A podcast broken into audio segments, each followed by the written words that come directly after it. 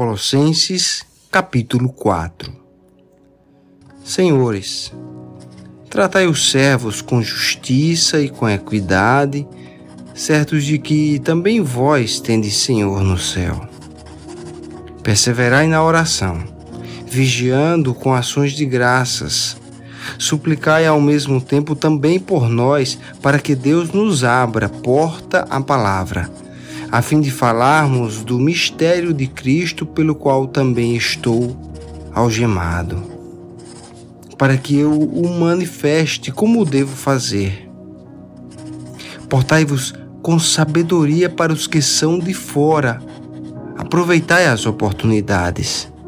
A vossa palavra seja sempre agradável, temperada com sal, para saberdes como deveis responder a cada um Quanto à minha situação, Tíquico, irmão amado e fiel ministro e conservo no Senhor, de tudo vos informará. Eu vos envio com o expresso propósito de vos dar conhecimento da nossa situação e de alentar o vosso coração. Em sua companhia vos envio Onésimo, o fiel e amado irmão que é do vosso meio. Eles vos farão saber tudo o que por aqui ocorre. Saúda-vos Aristarco, prisioneiro comigo, e Marcos, primo de Barnabé, sobre quem recebestes instruções. Se ele for ter convosco, acolhei-o. E Jesus, conhecido por justo, os quais são os únicos da circuncisão que cooperam pessoalmente comigo pelo reino de Deus. Eles têm sido o meu lenitivo. Saúda-vos Epáfras, que é dentre vós, servo de Cristo Jesus, o qual se esforça sobremaneira continuamente por vós nas orações, para que vos conserveis perfeitos e plenamente convictos em toda a vontade de Deus.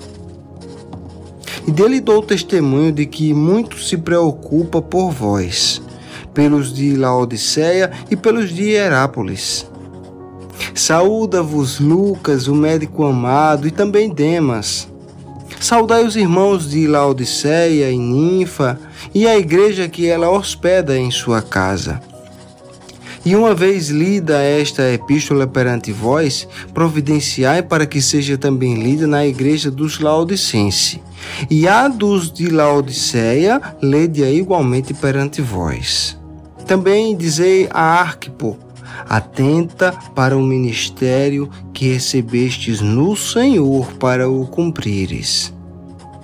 A saudação é de próprio punho. Paulo. Lembrai-vos das minhas algemas. A graça seja convosco.